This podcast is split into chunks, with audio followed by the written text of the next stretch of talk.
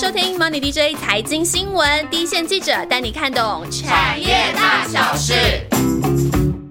节目开始之前呢，先跟大家分享一个好消息哦，我们 Money DJ 进入苹果 Podcast 商业类排名的前十大，然后在所有的类别呢，也进入了一百大。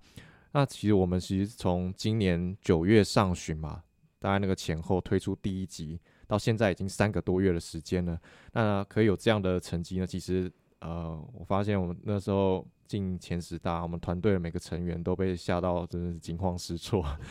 就是谢谢谢谢你们的支持，然后我们会呃努力的在推出好听的节目，持续陪伴大家，不管不管是在那个你们在通勤啊、开车，或者是可能你们在上班上课偷听的时光这样子。那今天呢，我们其实要聊的是一个。一直被认为是大牛股的产业就是钢铁股。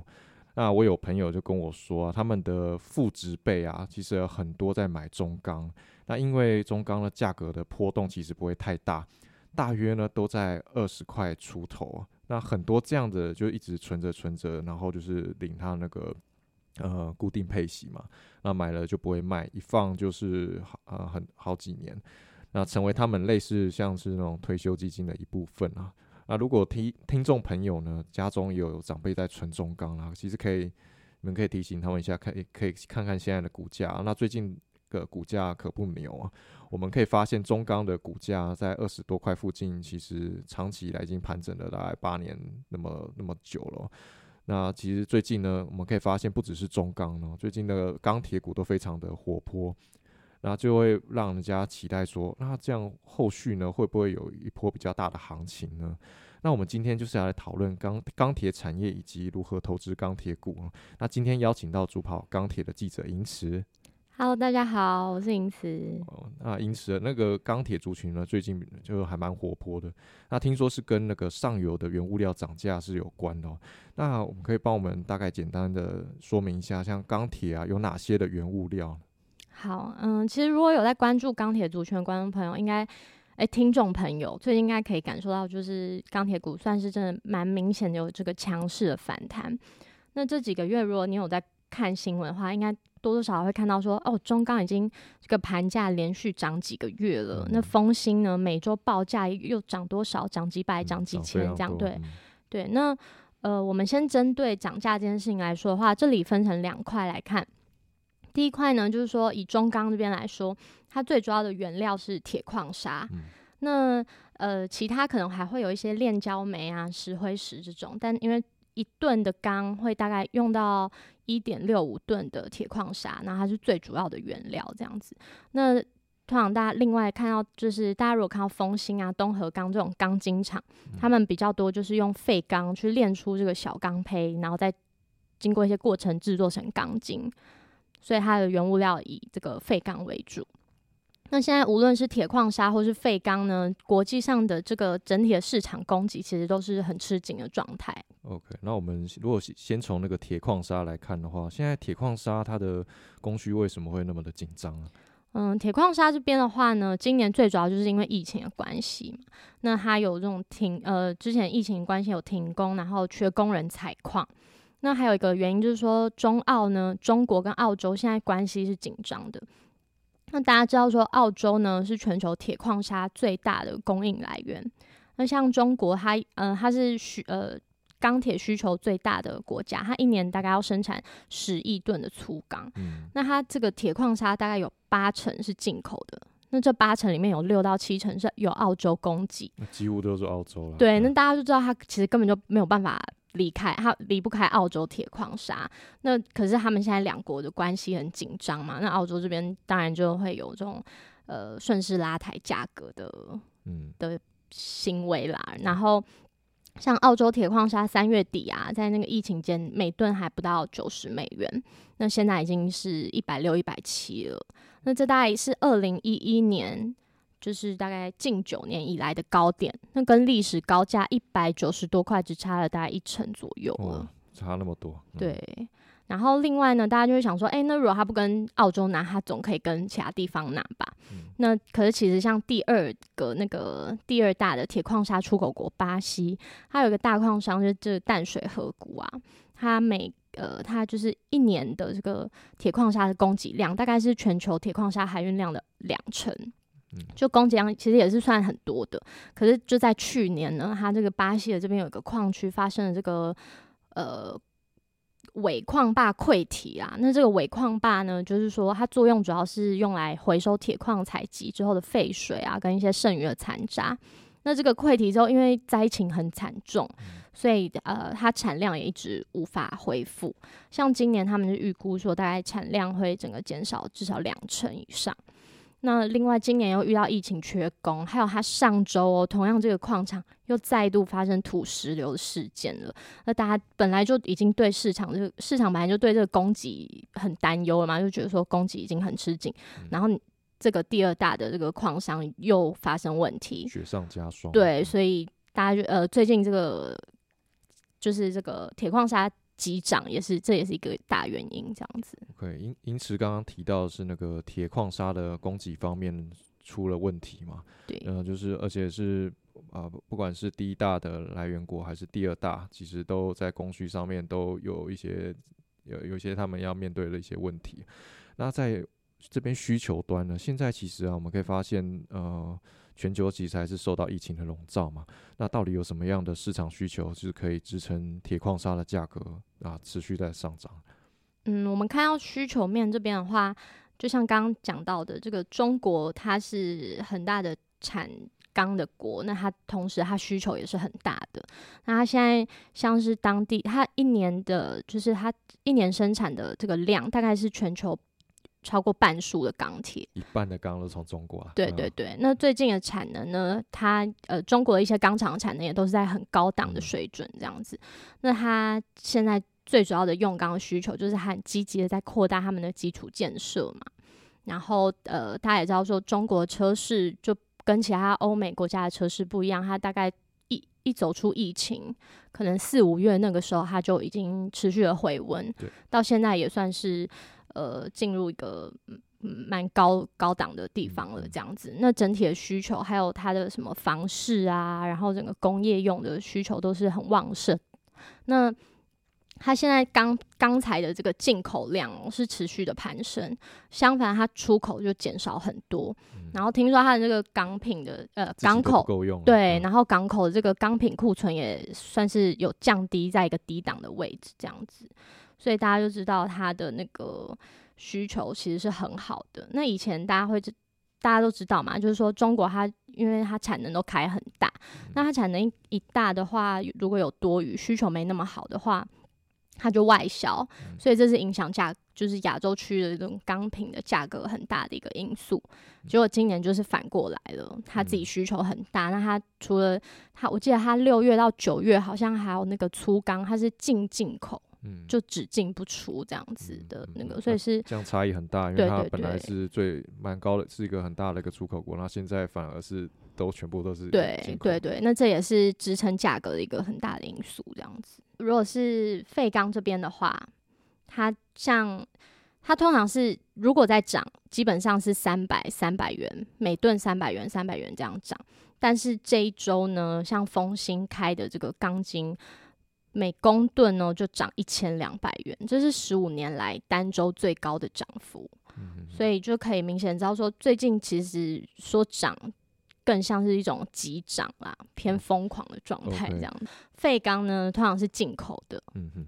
那呃，通常比如说日本啊、美国，大概是从这两个地方进口这样子。那废钢呢进入大家都知道进入冬天了，就是。要收集也比较不易，它主要比如说就是会从一些车啊，或是不要用的废钢嘛，就是不要用的有钢的地方拆下来这样子。然后加上有一个很重要的原因，就是最近大家应该有听到什么航运啊、货柜都是一柜难求，然后涨到不行。所以，嗯，有一些船公司，它为了提高这个货柜的周转率，它会宁愿空，就是本来东西载过去美国或者是哪里，然后它本来以前是可能会从美国。呃，用比较低的价格把废钢载回来，可是他现在就是为了要赶赶那个船这样子，所以他宁愿空柜回来，然后再载下一个。嗯，对，所以就导致送就是比如说美国送往亚洲的这个废钢也减少很多，这也是支撑涨势的一个就是说让涨势加剧的一个原因，这样子。所以对除了那个铁矿砂嘛，那刚刚尹慈有讲到说做成那个钢筋的原料是那个废钢，废钢的价格也是同步的上涨嘛。那是是是废钢刚刚有讲到说它有的的涨幅是这种三百三百在在涨嘛，那它它的它的需求是来自哪里？大家知道钢筋主要是用在建筑上面嘛，那今年的话，像台商回流啊，然后大家就是厂商就是建工厂啊、建办公室，然后呢，国内的这个房市也很热，就低利率带动房市。那基本上钢筋主要用在营建需求上，那今年台湾的营建需求是相对很热络的，这样。OK，那也就是说，其实现在不论是铁矿砂还是废钢都在涨价，然后而且不论是刚刚分析到那个供给面啊，还是需求面，都是呃面临紧张的情况，而且价格都是不管是这两个都都来到了大约接近这十年以来的高点嘛。是那在这样的涨价题材之下，其实大家最关心的还是那它这涨到什么时，候吗？没错，这到底会涨到什么时候？对，这大家都想知道。那目前呢，中钢的意思是说，他们预估是至少看到明年上半年都还有这个涨势的支撑。那钢筋这边呢，大厂的话，东和钢，然后丰兴，他们就呃比较保守估计。就觉得说，至少可以看到明年春季这样子。那其中我觉得比较特别的是说，像丰兴的董事长还有提到，他说，嗯、国际行情现在涨不停，最主要就是说，其实各方的情势都是对呃这个钢价很有利的。虽然说现在呃涨幅比较急涨，有点失控这样子，嗯那他是觉得，可是这个就是市场机制嘛，那价格一直上去，谁也挡不了这样子。他他有提到说，一周暴涨可能超过一千元的这种行情啊。甚至很有可能不是短期现象，然后就告诉他下面的盘商说要有点心理准备这样子。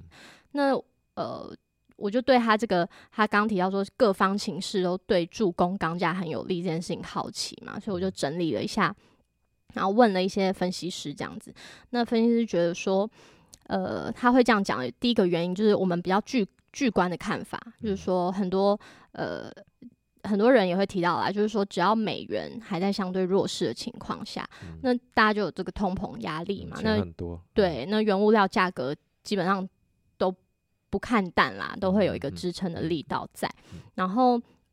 呃，第二个的话就是需求端，像是刚刚有提到钢筋啊什么这种国内的需求、中国的需求，然后呃国际车市也都在复苏，嗯然后大家。因为疫情后了，大家就开始进入，就是扩大这种基础建设，然后车市回温啊，房市很热，所以就是基本上不管是营建还是工业需求，都是呃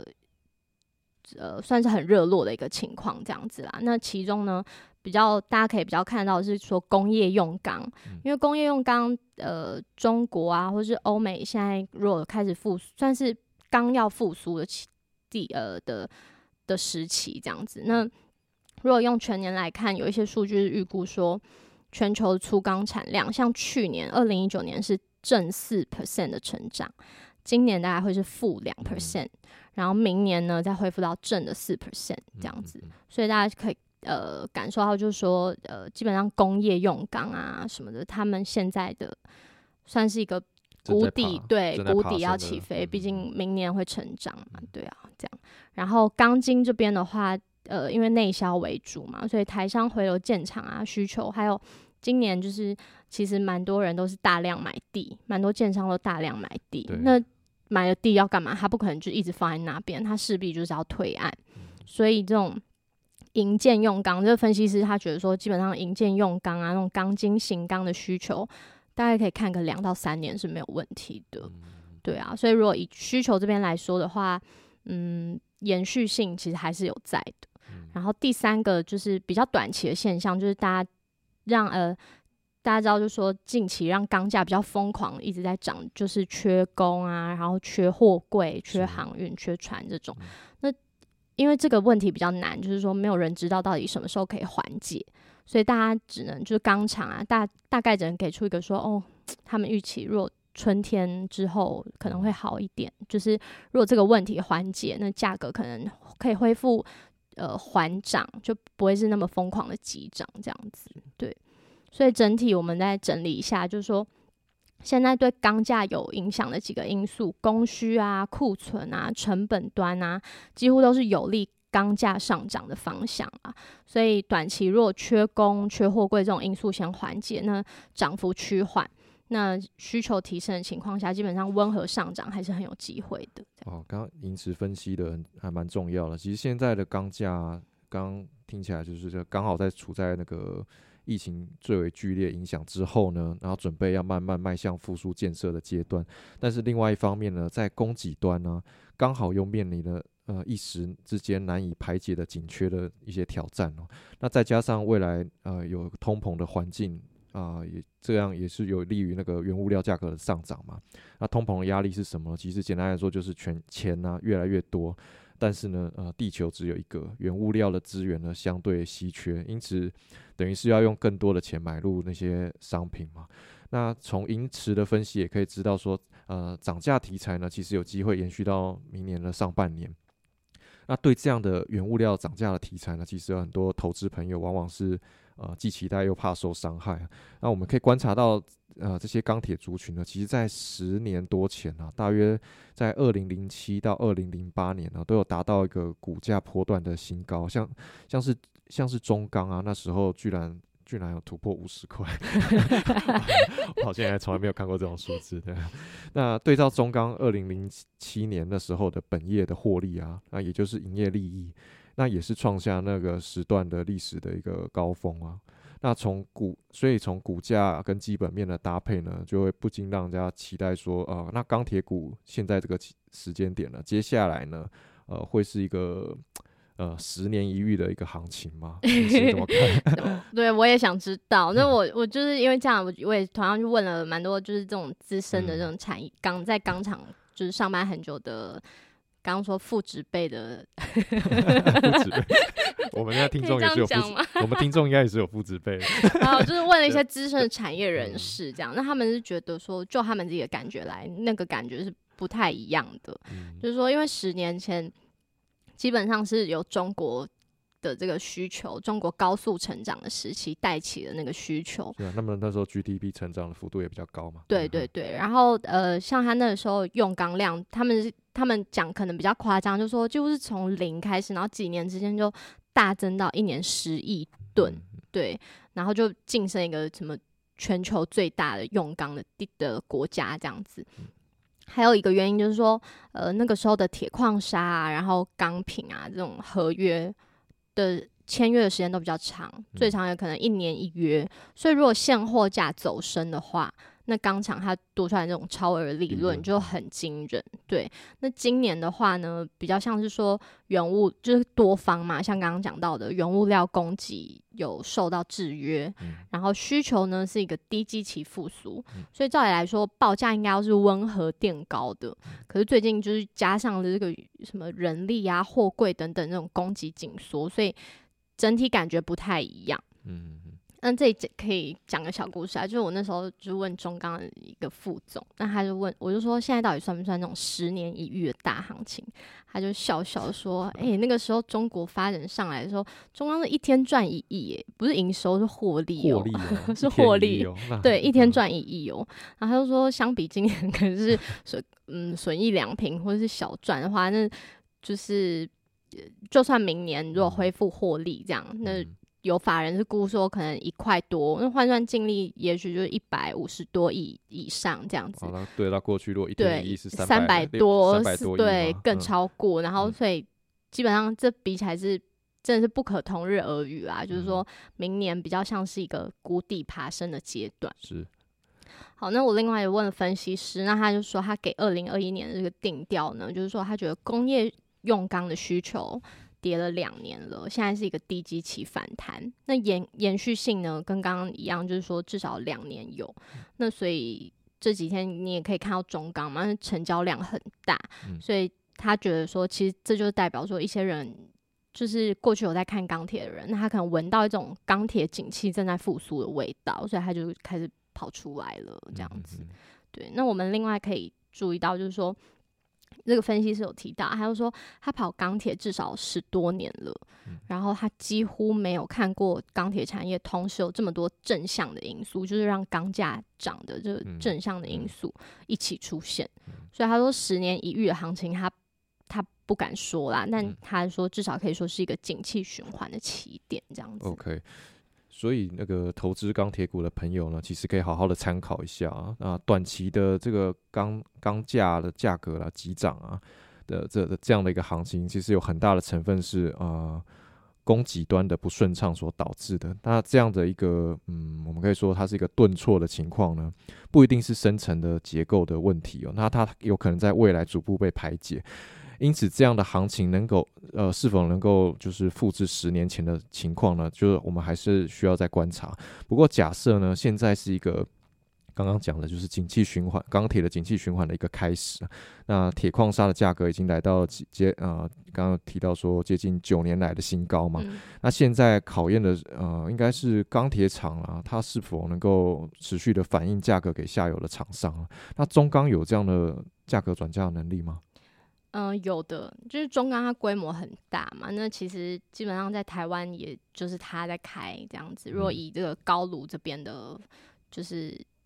这边的厂商来说，只有它在开这样子。那中钢它规模这么大，所以它相对对下游其实是可以比较强势一点的啦。那下游就要比较看客户的需求，看客户给不给转嫁。嗯，多多少少会比较辛苦一点。下游就是拿中中钢的料，对对对，然后再去做下游的一些做一些其他加工啊，或者什么这样子。OK，那我其实回到中钢啊，我看中钢的财报啊，今年啊前三季他们其实还是亏钱的。那一个有议价能力的这样的一个指标大厂来看的话，照理说应该会有比较强的价格转嫁能力，然后反映在它的获利上面才对。但是中钢的财报跟这样的。这样的理解好像有一些落差，是这可以怎么理理解？好好，那我们现在提这个转嫁的压力，好了，其实中钢呢每次的开盘都会发出这个新闻稿，那新闻稿里面呢都会提到，就是说，哎，这次考量到上游的我们自己的这个原物料成本端啊，或者什么什么的压力，但也同时要考量到下游客户的营运状况，他们的获利空间，所以我们中钢此次盘价。平均开着就开多少，开高开跌还是开平盘？呃，如果涨的话，涨幅多少 percent 这样子？那我一开始就看到说，哦，讲那个下游也要也会考量下游的这个客户营运状况，嗯，很客套啊。然后我就想说，这这代这这意思啊，就是太官方了吧这样子。然后可是后来呢，我就听比较资深的人说，其实如果你用呃以以往呢，跟现在来比的话，中钢这几年在这种开盘啊或者什么的，真的是算很客气了。嗯，他说，因为你看他是有广大股民的一个公司嘛，对不对？他说，照理来说，他真的是不能亏钱的公司。对，结果他今年到前九月都还在亏钱。那呃，可能资深的这个人是他，maybe 中钢，他也是中钢股民之一吧。他就说体，他觉得体恤下游的确应该啦，但是如果基本上下半年那个钢价开始涨的时候，中钢就应该要强硬一点了啊。然后他就说，他觉得一一个是他自己猜测啦，他觉得说，也许是因为这个现在的这个中钢的董事长，他过去是业务出身的，所以可能跟这种。下游关系，他更能够体恤这样子，然后呃，也有可能是他真的觉得中钢最近呃，中钢觉得说这两年就是整个钢铁产业真的太辛苦了，那他作为一个老大哥，先让下游有这个获利的空间，然后再轮到自己这样子。对，因为下游要活下去，他也才能活下去。对对对，就是这样子。这里我要再讲一个小故事，就是我那时候也有问过一个也是很资深的，就是钢厂的。总副总啦，我就说，就是说，为什么这下游会喜欢跟那个中钢这样子相爱相杀？就 也也不算，就是说，他们有时候中钢在开盘前后，你就可以陆陆续续听到一些大家会在面猜啊，就说，哎，你觉得中钢现在要这次要涨多少，还是要怎么开？哦，好，对，开赌盘，对，有点像。那大家就会讨论。那这时候你常陆陆续续会听到一些下游冒出来，就说，我觉得。可以涨啦，小涨就好，不要一次涨太多，很好笑。然后呃，我就问说，到底为什么会降？因为其实嗯照理来讲，涨价的话，他只要可以去跟下游反映的话，他也是算受贿的一方啊。对对，那为什么要这样子？那那个这个副总他就说，他觉得哦 就是基本上是下游有一些公司他可能比较懒惰一点啦，因为他就说，如果一次涨太多，那他是不是要再去？就是他为了要对他为了要维持他自己的利差，是然后呃，或者他想要尽量再挤出更大的这个利差空间，他就得再跟他的客户谈说，哎、那因为上游涨，我也要再涨多少这样子。那他就说，可是有时候你知道，刚他就觉得这样很难谈嘛，一次涨太多，客户可能就会哀哀叫或者什么，让他更难谈。最好就是缓涨，嗯，对。然后他就说，其实基本上就是那些公司他懒得再去跟客户谈了，所以因为就是环环相扣的关系嘛，所以如果急涨的话，他那个他中钢的下游的下游也会对，因为它的等于大家的成本都一直在垫高啊，嗯对啊。那其实中钢如果这样前三季还是亏损嘛，但是刚刚有提到说，呃，报价上涨后面应该应该它还是会陆续反映在它的获利吧，就是在中钢。中钢对啊，会啊会啊，它十月的基本上它就已经单月转盈了。那之后那个像中钢东上，它前阵子有讲嘛，它接下来一定就是持续的变好。那他对明年他下的他自己下的定调是扭转乾坤，是那个牛，就是因为明年是牛年，牛年。对，然后他觉得我就觉得很有趣，他就常常会给这种很有趣的这种一个定调啦。然后他就他明年给的是扭转乾坤，就也可以让他就是可以让观众听众朋友感受到，就是说基本上钢铁产业真的就是像总刚讲的这样子，嗯。就是随着报随着报价上涨，然后它也可以开始慢慢的反映给客户，然后实现在它的财报上面。对。对对，那在钢筋这边呢，其实呃呃，我们要怎么观察钢筋这边的的报价，然后跟他们的反应了解钢到下游的一个速度？钢筋这边的话，基本上因为钢筋价格比较便宜，嗯就相对那些刚刚说中钢的一些冷热压的什么钢品这样子，那它所以它每周其基本上都在更新报价，哦，所以它是速度比你对，可以很及时反应的。因为中钢那边基本上是开月盘，它有一些产品会开月盘，比较大宗的商品。那呃，如果是通常是因为下游的关系，有一些棒线啊的产品比较呃，它是开季盘的，嗯对对对。嗯然后钢筋这边的话，就是大家就可以感受到，就是说它是很快的，它每一周每一周都在更新它的价格。嗯，在这边我就比较少感受到说有什么上下游的角力啦，基本上像风兴每周会报价，嗯那它这个报价应该都是有考量过这个它的下游这些盘商的获利空间。那另外呢，我我有想到一个，就是提到这个钢筋盘价有一个蛮特别的点可以分享，就是像最近。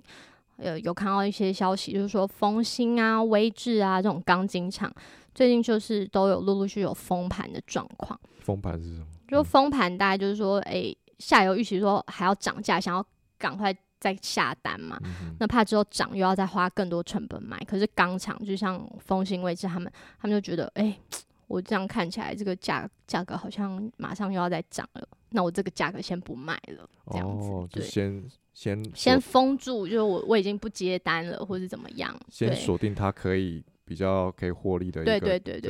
对然后等到 maybe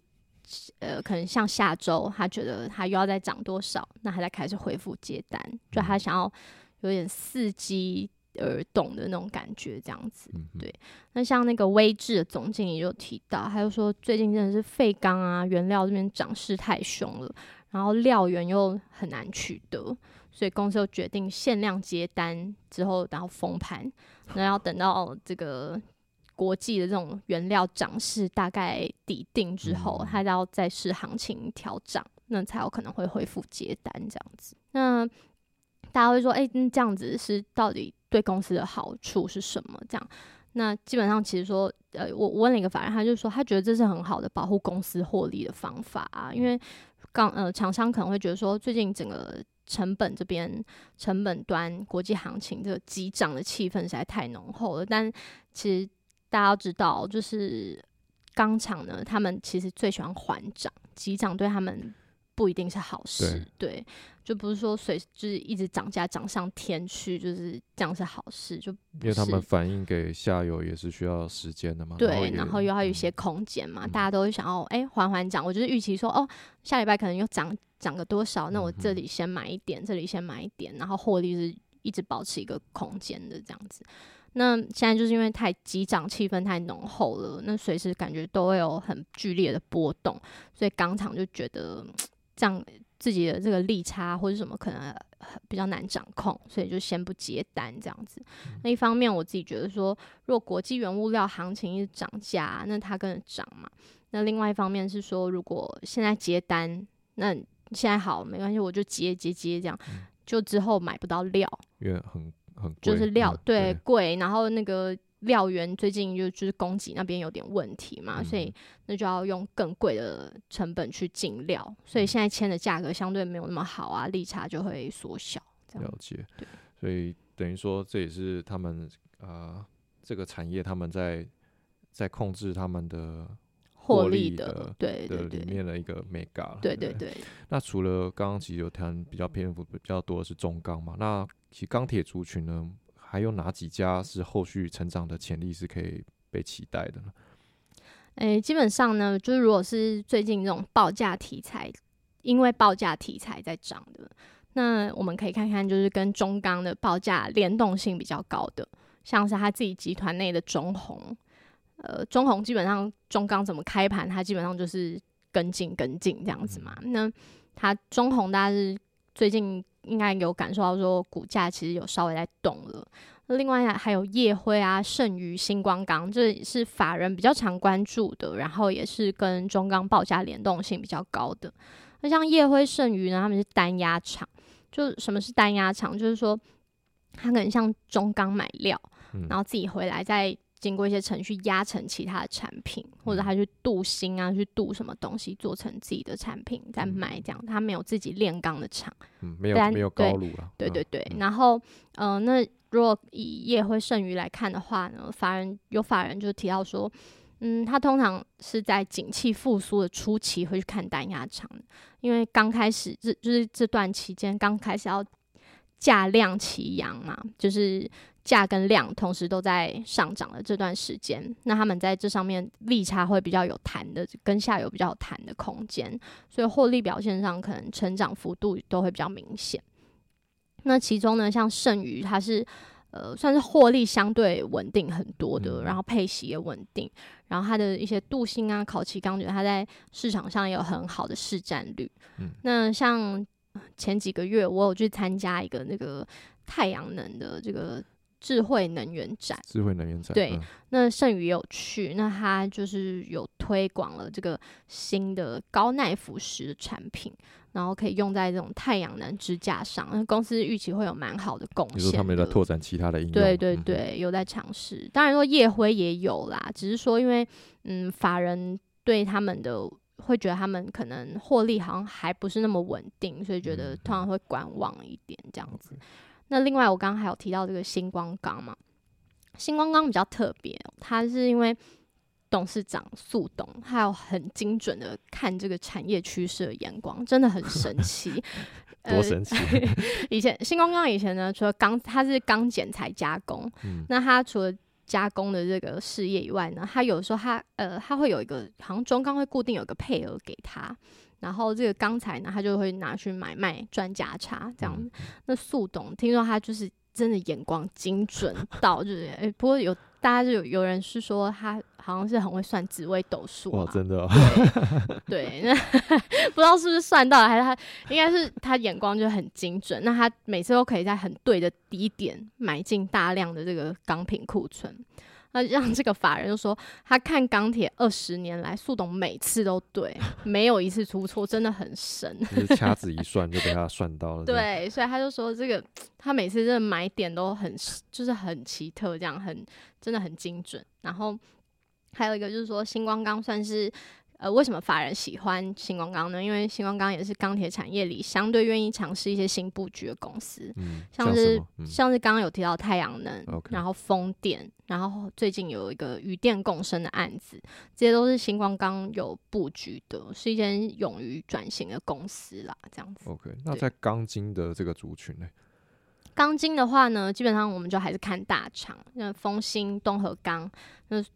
不知道大家有没有听过？我们有这个北东钢、中丰兴的，他们也也有这个这个口号啊。对对对，有这种口号。那就是因为钢筋比较难运输，嗯所以业务通常他们的这个业务就比较有地缘性啦，所以就东钢比较负责北部，那中丰兴就是中部的钢筋大厂这样子，嗯嗯，算是各自称霸一方啊。嗯那他们两家呢，其实都是用这种一贯化的制成的，那这是会呃提高生产效率啊，然后也降低营运成本。一贯化就是从头做到尾嘛。对对对对对那像是风兴，它就是它不是从外面买来嘛？那像风兴就是曾经说过说，像他们钢筋的毛利率已经突破这个双呃十 percent 了。过去就是没有过过去就是没有一贯化的时候，大概都是可能低低个位、数低嗯中个位数这样子，嗯所以代表说这个一贯化对他们来说，这个是很有效率提升的，呃对蛮对对显著的。，然后可能加上最近就是因为今年钢筋的这个需求量很大嘛，所以生产规模也提升了，所以毛利率相对就突破这个双位数了，所以蛮值得关注一下的。那另外像东河钢的话，它有型钢事业嘛，然后呃。钢筋型钢现在需求也很好，这大家知道。嗯。然后丰兴的话呢，则是除了呃钢筋型钢，它还有棒钢的这个事业，产品组合也比较多元，嗯。这些都是让公司比较有竞争优势的。嗯。然后呢，法人是法人给我的感觉，其实他们对风兴是更看好一点的，就是他们觉得风兴还有一个值得注意的点，就是它的负债比率相对同业低很多。我去看了一下，大概都只有十几 percent 而已。那对，是真的蛮低的。然后他就说，就代表说这是呃体质很好的一间公司这样子。所以整体来看呢，就是今年呃内需引荐需求很强嘛，所以那个他们除了需求强啊，然后呃公司的体质好，这些还有他们的有一定的竞争力在，所以这都是嗯大家比较喜欢看他们的 OK。对的原因这样子。今天的节目呢，啊、我们分享了很多的的那个投钢铁产业的投资重点哦，那希望大家啊、会喜欢。那我们其实有分析的钢铁原物料急涨、价格急涨的原因嘛？那这是十年一遇的大行情吗？那呃，因此有呃有有给稍大家一微说明个一下停看听，就是先别冲昏头了。那是这波的涨价格涨势呢，它能见度其实有机会看到明年上半年，但是呢，这波急涨的背后原因呢，其实它的呃有结构性的因素已经跟前呃十几年前有不太相同了。那后续的行情变化呢，还是要谨慎的观察。那另外呢，呃，也也提到了除了中钢之外呢，还有哪些呃值得关注的？然后它的营运呃蛮稳稳定的，然后有在除了固固守现在的战果之外，他也有在开拓其他的事业的钢铁潜力股。那相信呃可以让大家对于钢铁产业有更深入的了解。那现在呢，我们来回复那个网友的问题的时间哦。那有一位网友是 Patrick，那他提到呃呃专业的团队，然后深入浅出。那其实这是我们一直努力的方向。我们希望在 Podcast 这个平台能够用嗯，应该说用最白话，然后没有负担的方式跟大家分享产业的讯息。